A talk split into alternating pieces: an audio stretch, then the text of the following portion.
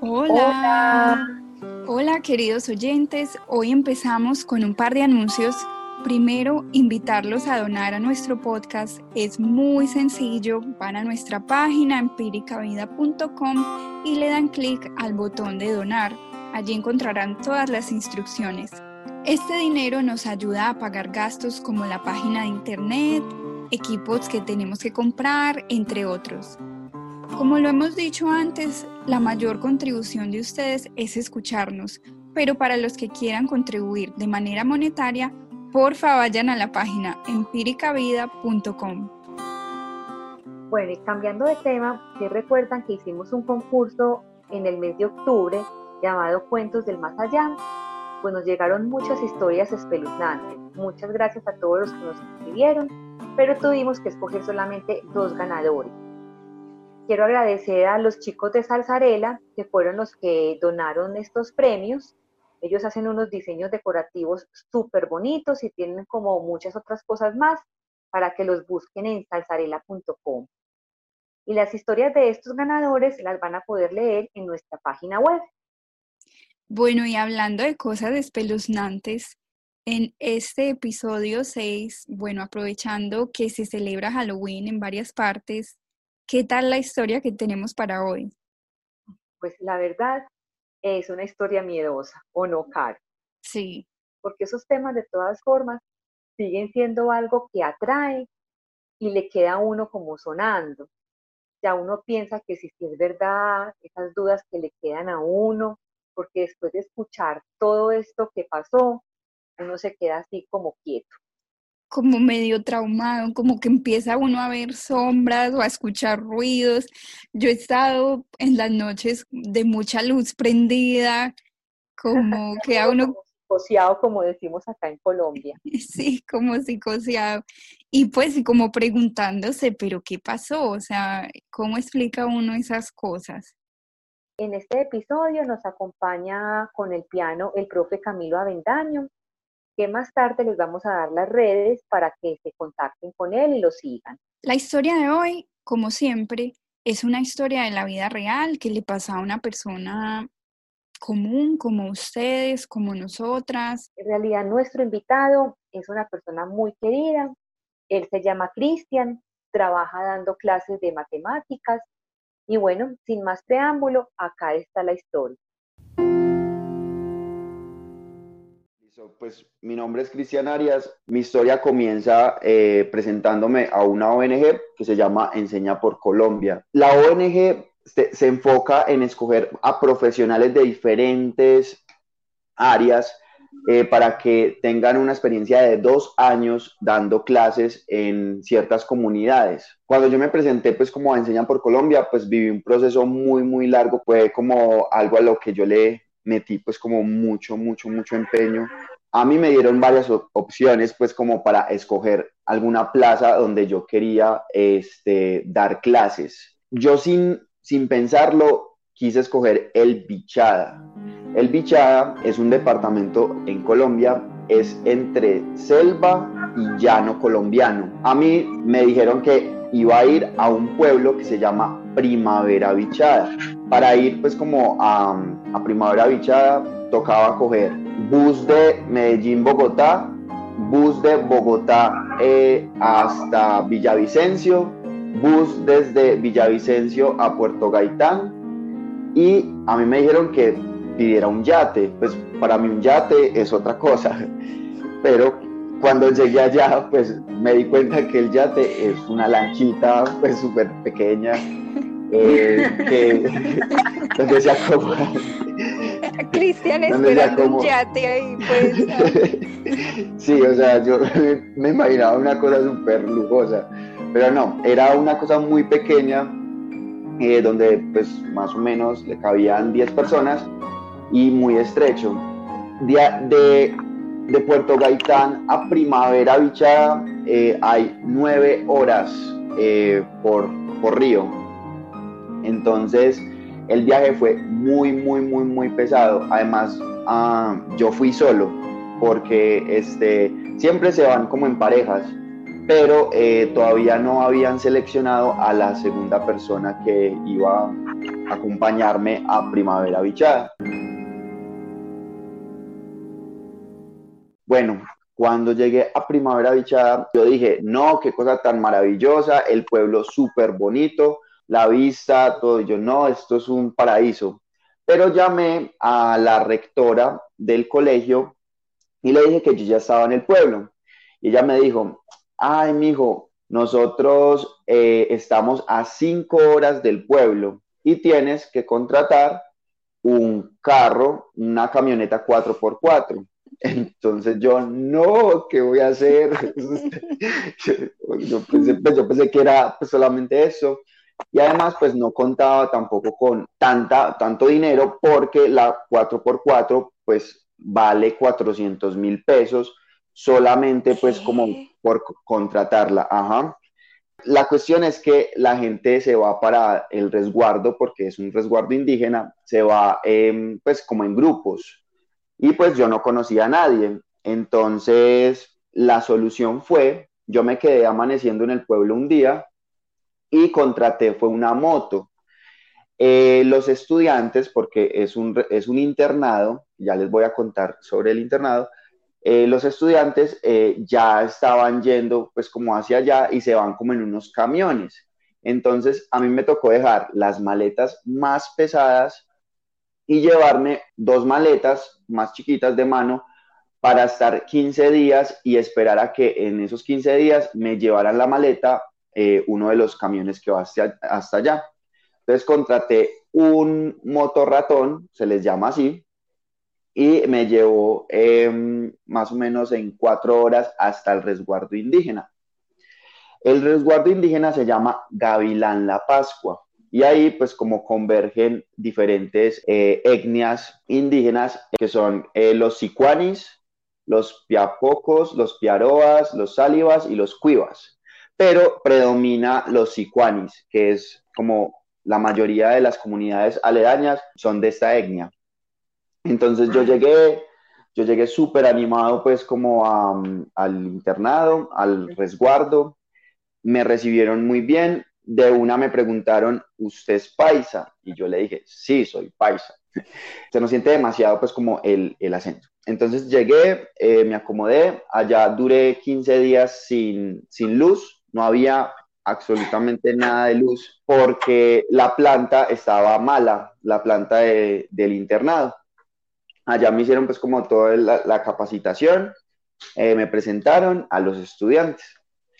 Eh, ya pues como para un poquito contextualizarlos de la zona, el resguardo lo compone el internado, que los fundadores son, son unos curas holandeses que fueron allá como a evangelizar y construyeron todo un internado. Consta de dos dormitorios, el de las niñas, el de los niños, eh, hay dos bloques de como las habitaciones de los profesores, hay un restaurante y pues la zona de los salones. Hay el comedor. Queda en eh, todo el límite con la selva y el llano y es maravilloso. Es un domo. Entonces, tú en la noche puedes ver todo, todas las estrellas con toda la intensidad de este mundo. Entonces, es la, verdad, un paraíso. Entonces, eso fue pues como eh, lo que me recibió. El resguardo tiene una energía muy bonita, pero también hay un, toque como de, de misticismo, hay, hay, otro tipo de energía que pues digamos en mi caso yo nunca había experimentado. Además siempre he sido como muy escéptico pues como a todo ese tipo de cosas paranormales, yo no creí, creía en nada, ni fantasmas, ni brujas, ni presencias, no, nada. Yo la verdad nunca pues he tenido como problema con eso digamos, eh, pasé pues como todo el año muy contento, aprendiendo a lavar en el río, este, dándoles clases eh, a los muchachos. Les di clases de matemáticas, les di clases de inglés. Em, algo pues como que me gustaría como añadir fue que el primer encuentro con los muchachos, como a mí me dijeron, vas a dar también inglés, yo les digo, no tengo ningún problema. Eh, entonces les tenía que dar inglés, ellos hablan poco español y además de eso hablan pues su lengua nativa, que es el sicuani. Entonces el primer encuentro fue muy gracioso porque ellos eh, se empezaron a burlar, a reírse, a reírse mucho. yo decía algo y se reían y se reían y yo en serio pensé que se estaban burlando de mí. Yo, ¿qué hombre? ¿Qué les pasa? Entonces, yo, yo también les dije como, ah, su mamá. Entonces, ellos se, se rieron más y, y lo que pasa fue que ellos no se estaban burlando de mí. Lo que pasa es que ellos son muy tímidos. Cuando alguien ajeno a la comunidad les habla, ellos se ríen, pero es de los, del susto, de, pues, de los nervios o de la vergüenza. Les da mucha vergüenza una presencia y principalmente una presencia de, la urbe, de la ciudad, del interior. Entonces, eh, eso fue pues como el primer encuentro. Eh, yo me reí mucho cuando ellos me dijeron que pues sentían vergüenza. Yo, pero no, no, no. Antes yo estaba como, yo era avergonzado, yo tenía mucho susto, mucho, mucho miedo.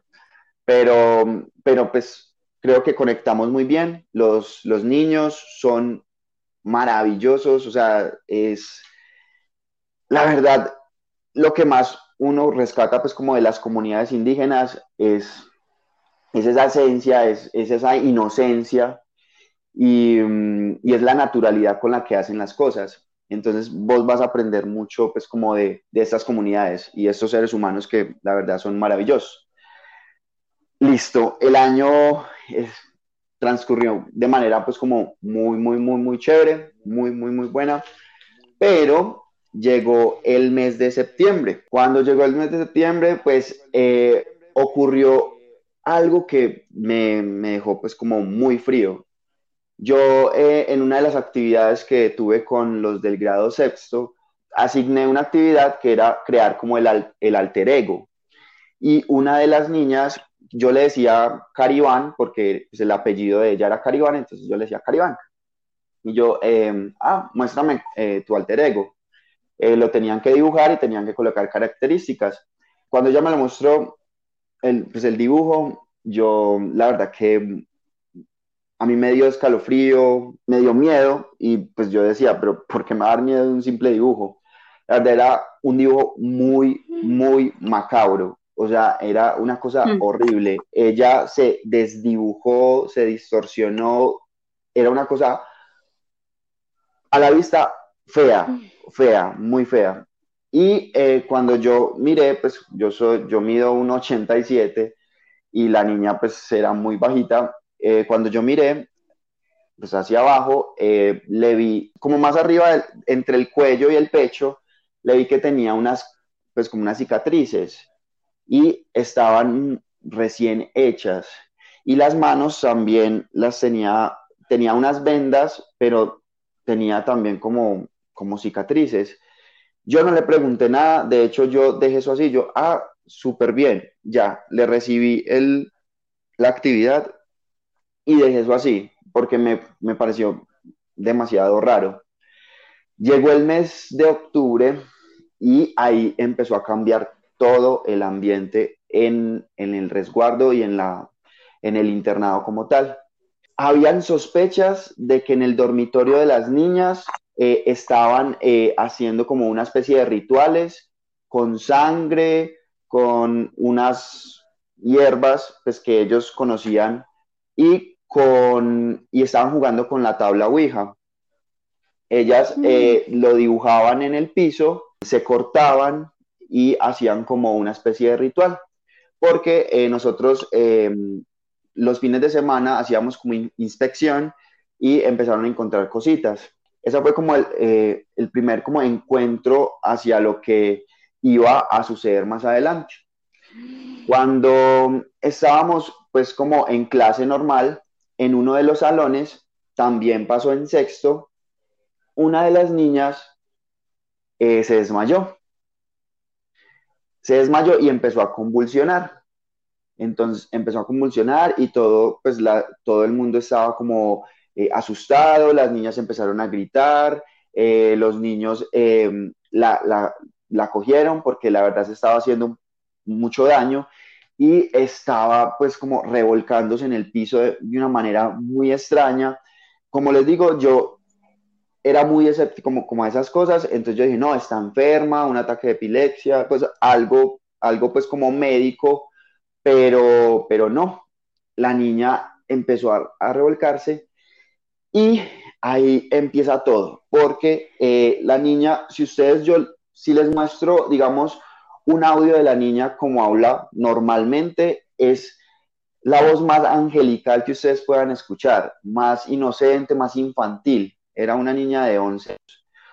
Pero cuando la empezamos a escuchar, ella empezó a hablar, ella empezó a decir, ¿dónde están? ¿Dónde están? Cambió totalmente, la voz se le distorsionó muchísimo. O sea, era una voz en serio masculina y no había, o sea, por más gutural que vos hagas esa voz y que una niña pueda hacer esa voz, ese fue como el primer impacto. Yo no creía mucho, yo show tan impresionante, pues que hacen esas vainas porque están actuando, pues, y siempre me presenté. Incrédulo, pues. Sí, sí, sí, no creía nada. Y yo ahí no estaba nada asustado. Yo me asusté, pues me dio escalofrío con el dibujo de la niña, pero no, ahí paró. Y esa fue la niña que empezó con los ataques como con las convulsiones, y con el cambio de voz. Y la niña estuvo pues como toda la tarde acostada, se le prestó pues como toda la atención. Allá no contamos pues como con eh, atención médica, entonces pues era más como de los profes, de los directivos eh, y de los mismos estudiantes. En la tarde, la niña volvió a, a desmayarse y volvió a presentar pues como ese tipo de convulsiones y lo que hicimos fue que llamamos a los niños más fuertes para que la tuvieran porque la verdad se estaba haciendo mucho daño y esa niña podía con los cuatro hombres que la estaban teniendo. Los, o sea, los arandeaba de una manera como, o sea, ellos no podían tenerla bien y ella gritaba y gritaba y gritaba. Ahora estaba gritando con su voz normal, pero era desgarradora porque era como si estuviera sufriendo y sintiera dolor. Entonces, aquí empieza pues como otra, otra parte, como un poquito más, más pesada, y es que, digamos, el bloque donde yo dormía quedaba al lado del dormitorio de las niñas. Yo dormía en, una habitación donde la ventana daba a toda la puerta del dormitorio de las niñas. Y al lado dormía mi compañera eh, de la ONG, al otro lado había un baño que era para nosotros dos y al lado del baño había una habitación eh, desocupada. En esa habitación decidieron llevar a la niña porque no podía estar con las otras en el dormitorio. Entonces la decidieron llevar y la decidieron llevar eh, con algunos de los familiares, hombres, estudiantes. Entonces la encerraron la amarraron porque la verdad la niña se estaba haciendo daño en uno de, los, de, las, de las camas. Eh, nos tocó llevar camas, colchones y la, la dejaron encerrada ahí con uno de los familiares. Para explicarles bien, las habitaciones, si bien pues tienen las paredes, la parte de arriba del techo hay forma como de montarse y pasar a la otra habitación. El muro no llega, hasta, el techo. Eh, exacto, el muro no llega hasta el techo, entonces yo, uno se puede pues como subir y eh, pasar de habitación en habitación. A mí me separaba de esa habitación un baño, pero un baño súper pequeño. Entonces, obviamente yo podía escuchar todo lo que pasaba en, ese, en esa habitación. Mm. Em, la planta, la planta, del, pues, la planta de energía solamente funciona de 6 de la tarde a 8 de la noche. Solamente teníamos dos horas para, no sé, hacer cosas, cargar computadores, celulares. Allá el internet no funcionaba, no funcionaba. De hecho, la única parte donde funcionaban mis datos eran, era el cementerio.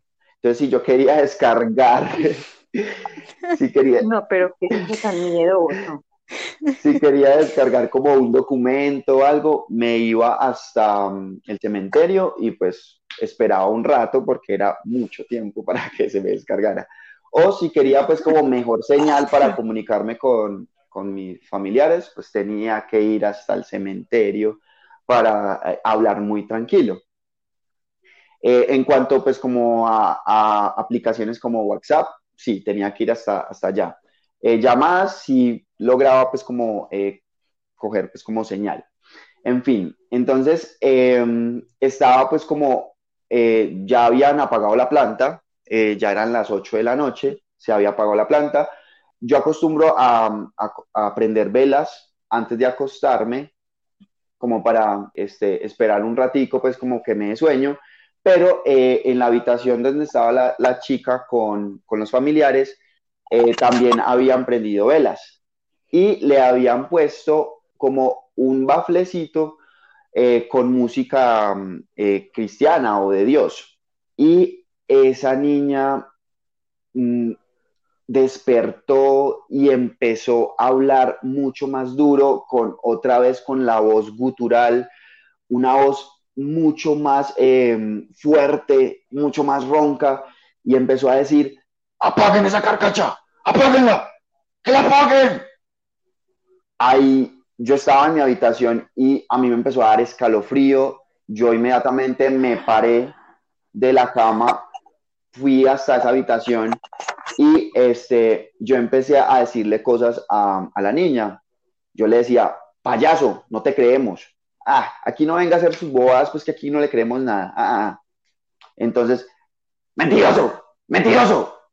Y me retaba, me miraba mucho, fijamente.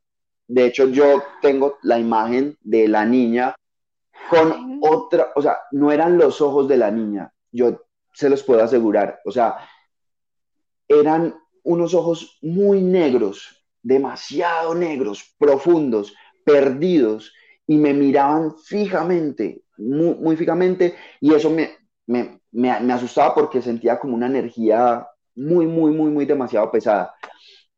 Y era tratando, como, como estaba amarrada la niña y estaba amarrada, era tratando de retarme y de, pues, de golpearme, y le colocaban la música un poco más duro, y, apáguenla, apáguenla la carcacha, no, no la soporto, apáguenla. Mm, y se empezaba a burlar de nosotros ella empezó a burlarse de nosotros. La risa sí era más infantil y era muy sarcástica, pues como, y nos miraba y agachaba la, cabeza, la agachaba y ¡pum! Nos miraba de repente y a retarnos y otra vez a hablar. Y decía que la apaguen, apaguen, apaguen esa carcacha. Y decía, mentiroso, me decía a mí, mentiroso, mentiroso. Trajeron un, un pues como una cruz y se la empezaron a mostrar y ella decía, no, no, y, otra vez empezaba a burlar. Era como, como si no le hiciera nada. La, cosa se puso pues como eh, muy fuerte. Algunos profes que llevaban mucho más años pues como en, el internado eh, fueron, se presentaron y trataron pues como de mirar qué estaba pasando duró mucho tiempo, más o menos una hora, en el que ella se quejaba, hablaba, trataba como de golpear a, las personas y decía que le apagaran por favor eso. Eh, hubo un momento en el que ella se desmayó, la niña se desmayó y todo pues como que se tranquilizó por un momento. Yo me devolví para mi habitación, obviamente ya no podía ya no podía dormir. Yo miraba para el techo. No, pues nadie. Sí. O sea, miraba para el techo, yo no sabía qué hacer, yo decía, me quiero ir de aquí. Yo, ¿qué es esto tan horrible? No, yo no, yo, la verdad, en ese momento yo dije, pues, no, que, no quiero estar. Vos dijiste, quiero llamar a mi mamá, te toca irte al cementerio. No, yo les, no. yo les cuento algo, y era que eh, cuando yo estaba en la habitación, yo empecé a grabar los audios em, en, mi WhatsApp y, se los mandaba a, mis amigos, ni siquiera a mis familiares, porque pues mi, mamá y mi abuela se mueren pues del susto, pero, pero se los mandaba a mis amigos y yo, no, yo no sé qué está pasando, eso a mí nunca me había ocurrido, miren, escuchen, y hasta uno no, no experimentarlo, pues uno no cree en esas cosas. Entonces, eh, la situación llegó como hasta las 12 de la noche, ya estaba la, pues como el, espacio, ya estábamos más tranquilo, Pero ocurrió algo peor. O sea, la verdad es que estaba muy asustado. Yo nunca había estado tan asustado en mi vida, ni, y, ni por algo, pues así como, no sé, algo raro. Yo, yo decía que era algo raro, todavía no, todavía estaba con un, poquito, estaba un poquito incrédulo, pero la verdad sentía como mucho miedo. Y em, yo estaba mirando para el techo y de un momento a otro todo estaba en un silencio pues increíble y la niña, ya con una voz más angelical, empezó a hacer así.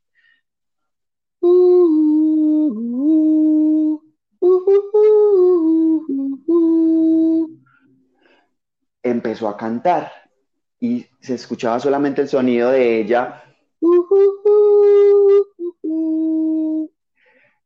Se los juro que ella empezó a cantar y yo me quería morir, yo quería vomitar, yo, yo decía, pero ¿para dónde me muevo? Yo no me quiero parar. Yo sentía que se me iba a trepar por el, por el techo o me iba a tocar la puerta, la ventana, o sea, cualquier cosa. Yo, yo decía, estoy en peligro. Yo empecé a llamar a mi amiga. Mi amiga se llama Dania. Entonces yo empecé a llamar a mi, a mi amiga. Dania, Dania, si escucha, si escucha y ella estaba llorando, o sea, ella estaba muy, muy, muy, muy, muy preocupada y ella me dijo, me voy a ir a dormir al otro bloque. Yo ya hablé con uno de los profes para que me deje dormir allá. Y yo, no, no, venga, no se vaya a ir. No me deje aquí solo. no, me deje aquí solo. Pero es muy difícil dormir con, una, con otra persona porque, digamos, nosotros eh, en la cama pues tenemos un toldillo que nos cubre toda la cama y como el calor es tan impresionante, no, o sea, uno se asa. Entonces, era pues como muy difícil, pero pues a ella sí uno de los profes llegó y la llevó al otro bloque. El otro bloque queda al otro lado, o sea, la verdad sí era un poco retirado. Entonces yo quedé solo con la habitación donde estaba la niña y los estudiantes. Habían otros profes, pero un poco más retirados en el mismo bloque y la secretaria. Pero eh, todos estamos preocupados, no nos queríamos mover y la niña seguía cantando. Yo, la verdad, sí les confieso, punto de llorar. Yo decía como, no, no, esto, esto no puede ser, esto no puede ser. Cuando ella dejó de, de cantar, em, pasó como una hora, ya todo estaba como en silencio, como la habían desatado, entonces empezó a hacerle a la puerta de la habitación donde ella estaba, le empezó a rasguñarla, a rasguñarla, y la rasguñaba y hacía, los sonidos que ella emitía eran como, como una especie de animal, sí, como un perro, y empezaba, y empezaba a rasguñar la puerta. Se los prometo, yo no sé, se los juro que pasó, eran las 5 de la mañana y ninguno de esos bloques podía dormir. Nosotros teníamos clase a las 6 de la mañana, empezaban las clases y no, o sea, nosotros teníamos ojeras, estábamos asustados. Yo inmediatamente le dije al, rector, eh, rector, porfa, eh, no sé, hagamos una reunión entre profesores, pero algo tenemos que hacer porque esto está incontrolable, son, esto es algo súper extraño y no podemos afectar a, las otras niñas. Eh, él, nos dijo que sí, que le íbamos a tener a las 2 de la tarde, entonces dimos las clases normal. Pues ese día, pues las clases en serio fueron un total fracaso porque nos estábamos durmiendo, los únicos profes que daban clase normal son los del otro bloque, porque pues ellos sí pudieron dormir porque no les tocó pues como vivir todo esto. Y este, nosotros eh, desayunábamos a las 8 de la mañana y teníamos un descanso de 8 a 9, una hora. En ese tiempo, digamos, uno desayunaba en el restaurante y podía descansar después. Y los, los niños y las niñas estaban en, el patio. Ellos podían pues como conversar en el patio y descansar. Las niñas las separaban de los niños en los descansos, siempre. Había como una línea donde ellos no podían pues como interactuar. Y les cuento que en ese descanso, en la zona de las niñas, empezaron a desmayarse. Una, Mm, después otra, otra, otra. Ocho niñas en el piso y empezaron otra vez a convulsionar. Ocho niñas. ay, Y era la cosa más, la cosa más extraña que usted puede, o sea, uno, uno decía, esto es como, no sé, una película, un- una serie de Walking Dead, o sea, ¿qué es esto tan, tan, tan raro? Se estaban arrastrando, se estaban arrastrando y el, uno de los profes se arrimó eh, a una de las niñas, una de las más grandes, que eh, estaba presentando pues como este problema, se le arrimó y ella le empezó a hablar y le dijo, "Mm, espere la noche, espere la noche. Y se le empezó a burlar y le dijo, voy a ir, voy a ir a su habitación. Y se le empezó a burlar y le, empezó- y le decía, usted es muy feo, usted es horrible, feo, feo, feo. Y se le empezó a burlar como en tono muy infantil, pero con la voz gutural que les estoy mencionando. De hecho, la voz que estoy haciendo se acerca mucho pues como a la voz que emitían pues como las niñas. Entonces, ver o escuchar, perdón, esa voz en una niña era horrible, porque le decía, "Mm, voy a ir ahorita, en la noche, te voy a tocar la puerta. Y le, le escribía lo que iba a pasar en la noche en la habitación de ese profesor.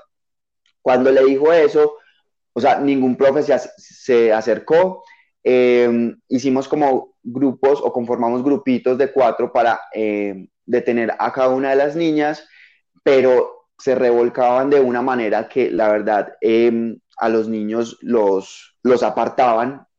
Entonces decidimos dejarlas un momentico solas eh, porque estaban en, en, en, un espacio verde, entonces no se podían pues como lastimar, eh, pero seguían, seguían revolcándose y con convulsiones. Y otra de las niñas eh, se levantó, se levantó muy extraña y dijo como, tal niña es la próxima. Entonces la niña, la Mm. niña que mencionó, obviamente se asustó, se asustó muchísimo, se largó a llorar, o sea, estaba llorando y las niñas pues poco a poco empezaron a despertar, obviamente las encerramos en el dormitorio, colocamos colchones por todas partes para que no se hicieran daño en caso de que les volviera a dar como eh, o presentar pues como esta situación. Y este, bueno, dimos las clases normales, eh, los profesores nos reunimos a las dos, eh, decidimos que teníamos que, en, si seguía la situación, teníamos que desescolarizar, llamar por todos los medios, pues como a las comunidades para que vinieran por, por, por los niños, porque la situación se estaba presentando, pues era caótica y la verdad la energía era, estaba súper pesada. Eh, les cuento entonces que en la tarde ellos tienen hora de estudio después de que van eh, a un río a bañarse eh, por grupos. Ellos van, las niñas van por un lado, los niños van por el otro, llegan, eh, se cambian y este, hay hora de estudio. Y en esa hora de estudio otra vez se presentó como una, una de las situaciones.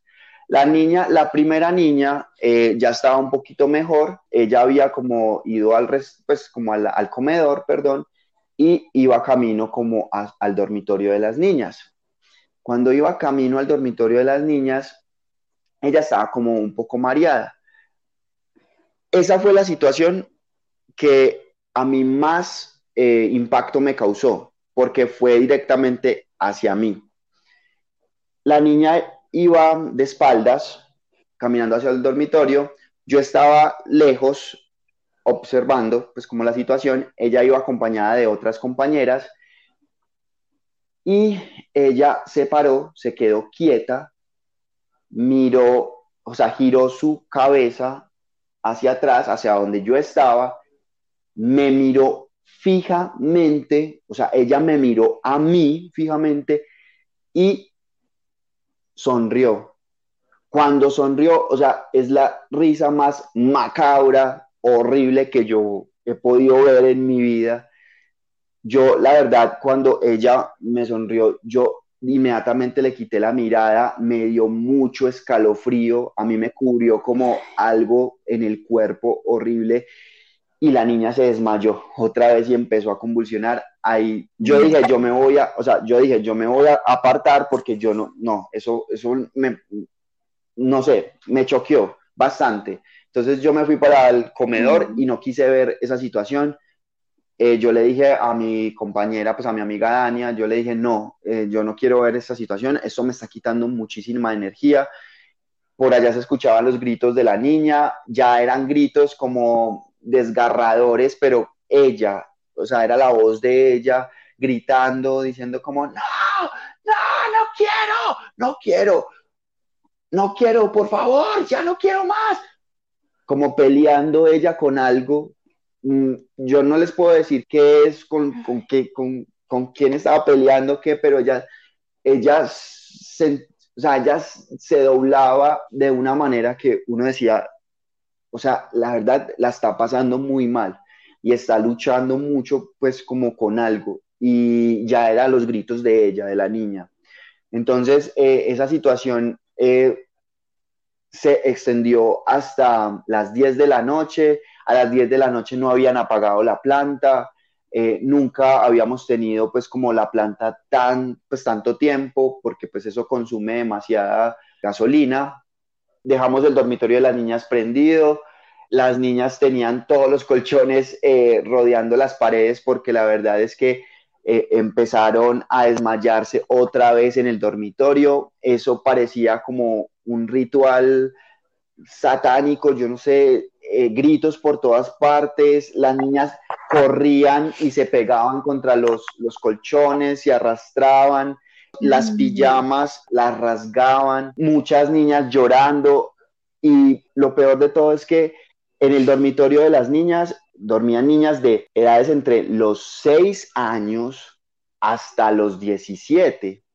Entonces, las niñas más chiquitas, las niñas de 6, 7, ver esa situación, o sea, era desgarrador, claro, porque pues nosotros los profes no podíamos hacer nada, no podíamos llevarlas al bloque de los profes porque pues son las habitaciones de nosotros, entonces teníamos que de alguna manera acondicionar como el espacio para que las niñas estuvieran separadas. Pero como era un espacio abierto con muchos camarotes, pues era muy difícil. Entonces encerramos como un espacio con colchones para las niñas más chiquitas, las de 6, 7, 8 años. Había mucho, mucho pánico. Y esa noche, hasta las, más o menos hasta la una de la mañana, estuvo la, la planta prendida eh, nadie durmió, nadie podía dormir en esa situación. Ya llevábamos tres días sin dormir. Al otro día no hubo clase normal. Eh, tuvimos muchas reuniones y se decidió que todo, todo el colegio eh, se iba a desescolarizar a los estudiantes porque la situación estaba pues como incontrolable. Ese día que no hubo clase y que ya muchos, muchas de las comunidades sabían que estaba pasando algo en el, en el colegio, en el internado, y empezaron a ir por sus hijos, nosotros teníamos que seguir pues como cuidando a los estudiantes. Ese día todo estaba pues como transcurriendo normal, los casos más, más duros los teníamos como aislados, las niñas estaban aisladas, eh, hicimos como una especie de espacio en el dormitorio de las niñas donde eh, todas estaban juntas y donde les estábamos prestando pues como atención, nos estábamos como rotando. En la, en la noche yo salí cuando prendieron la planta, con mi compañera, mi amiga Dania, salimos y nos hicimos en una, banquita, como en el patio, y empezamos a hablar de la situación y pues, de lo que estaba pasando. Y les cuento que llegó uno de los estudiantes que no es interno, pero vive en una comunidad muy cerca que se llama eh, San Rafael. Él es hijo de uno de los líderes indígenas de su comunidad, el cual se llama Kazuna. Entonces a él también le decían Kazuna. Fue un evento muy aterrador porque él se nos acercó y nos preguntó, profes, eh, ¿cómo están? Y nosotros, ah, hola, ¿cómo estás? Eh, profe, mire, mire lo que hice, mire lo que, lo que tengo. Y nosotros, ¿qué tienes? Eh, tenía un cuaderno y nosotros, ay, muestra, ¿qué, qué estás haciendo? Estoy dibujando y, y, ya llevo muchos dibujos. De la manera más inocente, nosotros dijimos, muestre. Cuando nos mostró los dibujos, eran horribles. Si, si, el alter ego, si el alter ego de la niña que les comenté, la primera, era macabro, este era el doble, el triple. O sea, era una cosa que uno decía, ¿qué es eso? O sea, el, el día donde sacó esos dibujos. Y como eran creaciones, nosotros veíamos eso. Y de hecho, Daña le dijo como, no, no, no, no, no nos muestres más, porfa. Hermosos, pero no, es, está bien, hasta ahí. Y él nos dijo, ay, profe, pero les tengo que decir algo. Y nosotros, contanos. Em, yo todos estos días he tenido pesadillas y el sueño es que yo vengo acá en la madrugada y los veo a todos dormir. Él nos dice eso y nosotros, a nosotros como que se nos empieza a paralizar el corazón, ya empezamos como otra vez como, no, no puede ser. Y entonces empieza a decir, a darnos más detalles. Y, y la verdad a mí me persigue y veo siempre un, una persona, pero esa persona tiene eh, patas de chivo y sale corriendo y él los está observando en la noche. Y yo, ay, no, no, no, Elder, no, no, te vas, por favor, váyase para la comunidad que se está yendo muy tarde. No, no, no, ya no los cuente nada más. Y él remata con, y me dice unos números, y nos empezó a decir números, y nosotros, ven, no, no, entendemos nada, no, no, ya, ya van a, apagar la, la planta de energía, váyase para que no se le haga tan tarde, eh, nos vemos mañana, tranquilo. Entonces él se fue y nosotros quedamos asustadísimos, le dijimos a varios profes, no sabíamos qué hacer. Eh, al otro día iban a hacer como una especie de reunión con un, con un chamán, con un, un, líder cristiano, pues un pastor, un cura, o sea, llamaron a, todo, a todas las comunidades religiosas e indígenas para que hicieran algo tampoco dio resultado. O sea, la situación se descontroló. Además, las niñas, la parte médica de dos de las niñas fue muy grave. Las hospitalizaron, las niñas estuvieron muchos meses eh, en esa situación. En las comunidades se presentó la misma situación. O sea, ya nos contaban, nos llegaba información de, de ese estado cuando se empezaron a llevar a las niñas y a los niños, que nosotros los profes nos, fuimos quedando solos, eh, nosotros visitamos pues como el dormitorio buscando como rastros y habían demasiados símbolos, habían tablas con símbolos satánicos, rituales, tablas Ouija, habían este, abecedarios completos, había también este, como palabras en su lengua nativa. Y ese día, el día en que se empezaron a ir, pues como la mayoría de las personas, quiero rematar pues como con eso, porque una de las niñas volvió a presentar un desmayo y ella mencionó un nombre y dijo, es Kazuna. Kazuna nos, nos manda a hacer esto. Kazuna está detrás de nosotros. Por favor, no, no, no, no nos dejen solas. Por favor, estaba pidiendo ayuda. Y mencionó a Kazuna. Cuando dijo Kazuna, a todos, a todos, no sé, nos, nos dio dolor de cabeza, mareo, no podíamos, o sea, como respirar, era, era horrible saber que era alguien que, conocíamos, era alguien que estaba muy cerca y era alguien que ejercía mucho poder frente pues como a la comunidad. Entonces cuando eh, ella dijo eso, de una se desmayó por completo, eh, ahí pues digamos se decidió que rápidamente todos, todos, todos se tenían que ir. Y, mm, nosotros duramos una semana solos, solo los profesores, eh, no podíamos dormir, la verdad no podíamos dormir porque se escuchaban ruidos, como no habían, no habían estudiantes, solamente éramos como 14 personas en todo, en todo el internado. Entonces, era la verdad, uno sentía un, ruido y sentía que se, le, que se le iban a meter por la habitación, por la ventana, por la puerta, que le iban a tocar las paredes. La sensación era de, de mucha inseguridad, de mucho miedo, de incertidumbre. Y esa semana que teníamos que tener como los preparativos para la graduación de los, de los niños de 11, eh, pues en la mañana y en la tarde súper bien, concentrados, trabajando, eh, pero en las noches, las noches, la verdad, las padecimos todas.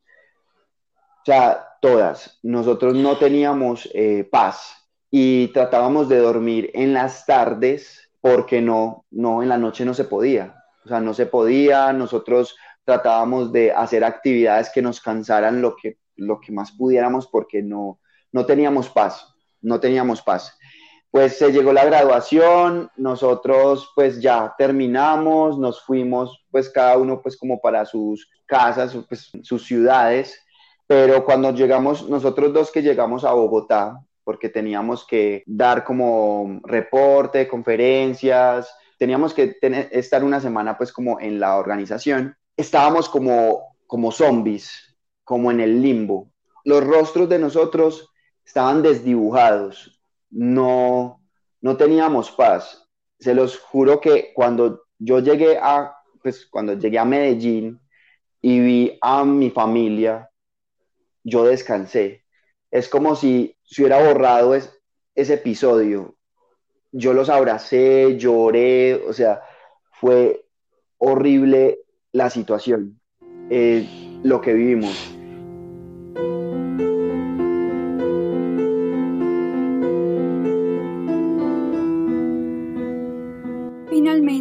Cristian pudo volver a dormir en la seguridad de su hogar. Pero si recuerdan, el programa de la ONG era de dos años. Así que después de pasar la Navidad y el fin de año con su familia, Cristian volvió al internado y comenzó un nuevo año escolar. Los meses transcurrieron sin ningún contratiempo sobrenatural, hasta que llegó el mes de octubre.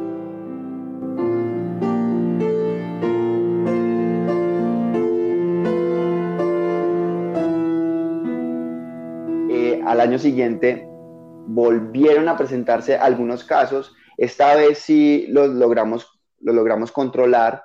A las niñas inmediatamente las enviamos pues como para hospitales o para sus comunidades. El episodio más macabro no fue lo que les acabo de contar.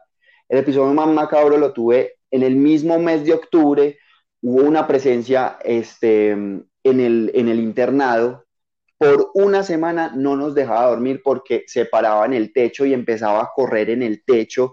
Pensábamos que eran animales, pensábamos que eran, o sea, pensábamos que eran cualquier cosa, pero no. había rastro ni de animales, nada. Era alguien que saltaba en el techo, corría y, y los golpes eran, o sea, eran muy fuertes y sentíamos que se iban a caer las tejas, o sea, era muy fuerte. Y hubo la última vez que tuvimos la presencia de, no sé, de lo que sea, a mí no me dejaba respirar. Yo estaba gritando que, hey, aquí, o sea, gritándole a todos los profes, a, mi compañera, que ya no era Dania, sino ya era otra, porque pues eh, Dania ya había terminado su proceso, eh, ya era otra, yo era gritando que, que necesitaba como ayuda y ellos no me escuchaban y yo era grite y grite y grite y a la secretaria también le pasó lo mismo, ella también estaba en su habitación y no podía, no podía hablar, eh, pero estaba ahí en, en, la cama, entonces eso no se los puedo explicar, o sea, no se los puedo explicar, yo no sé qué pasó, eh, yo la verdad no, nunca lo, lo logré procesar, pero soy testigo de que algo raro, paranormal, algo sucedió, porque eso no es casualidad, perdón, que dos personas eh, nos pase lo mismo en el mismo momento en, el que yo vea, yo escuche a la gente eh, caminando y pues como preocupada, pero, yo, pero no me, ellos no me puedan escuchar a mí, ni tampoco a la secretaria, ni tampoco al otro profe que le, lo rasgaron en el pecho. O sea, la situación fue pesada, pero mm, ahí murió. Como hubo un día en el que no volvió, no sé por qué razón, pero pues gracias como a Dios, porque la verdad es que estábamos eh, muy preocupados, pero ahí terminó todo. Y, yo, yo pregunté pues como eh, a los profes con los que todavía pues como que tengo contacto, que todavía trabajan allá y no se volvió a presentar esas situaciones.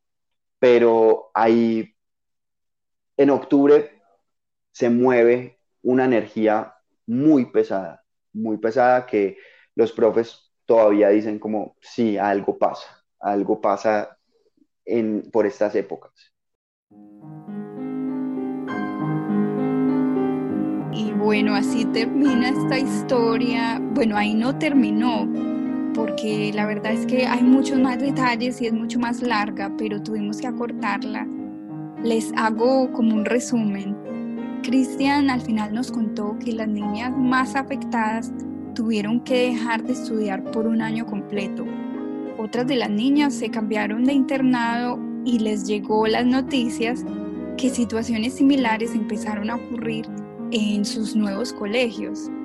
Este lugar está ubicado donde el llano se encuentra con la selva y parece que hay como un encuentro de energías de todo tipo, espiritual, animal, la energía de la selva y al parecer las niñas con los rituales que estaban haciendo abrieron un portal entre varios mundos, dimensiones, estados, no sé, no sé cómo lo quieran llamar.